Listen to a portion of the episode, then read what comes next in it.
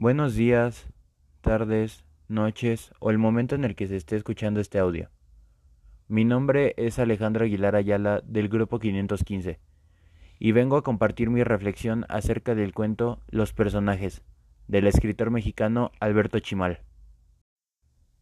Para empezar, me permito decir que esta obra me pareció muy entretenida y bastante linda, ya que me transmite los posibles sentimientos que pudo tener el autor al momento de escribirla. Precisamente uno que noté fue el bloqueo artístico del autor y una posible lucha consigo mismo y la frustración debido a sus obras fallidas. Para mi punto de vista, pienso que el autor se veía reflejado en cada uno de los personajes, o si bien, no en todos los personajes, por lo menos en las historias que los contienen.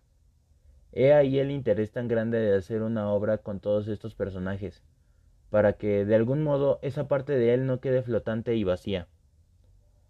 El ambiente en el que se desarrolla todo el cuento es tenso mayoritariamente, mostrándonos primero una sensación de asombro, pasando por la molestia, el enojo, la desesperación, la incertidumbre y al final una especie de calma de las dos partes después de llegar a un acuerdo.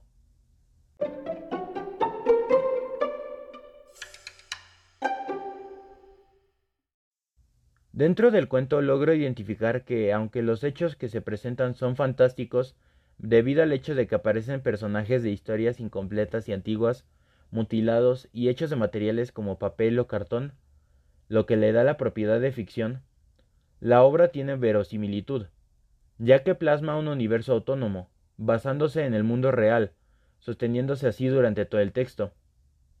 También logro percibir que dentro de la historia se usa tanto la función connotativa como la denotativa. La primera, la connotación, es usada claramente por el citador, y la segunda, la denotación, por el escritor y Juan Aníbal principalmente.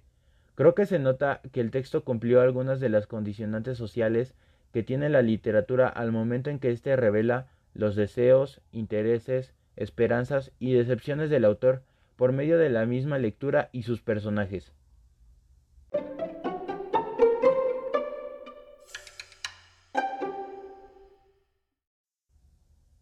Creo que el contexto que se maneja en el cuento puede aplicarse fácilmente a nuestra vida cotidiana, en los momentos en los que se juntan deberes y frustraciones en nuestra mente hasta el punto de sentirse aturdido por estas ideas. En este texto, el escritor pudo dar orden a todas sus ideas representadas en personajes, pero cuando creemos nuestras propias historias será nuestro deber buscar la solución.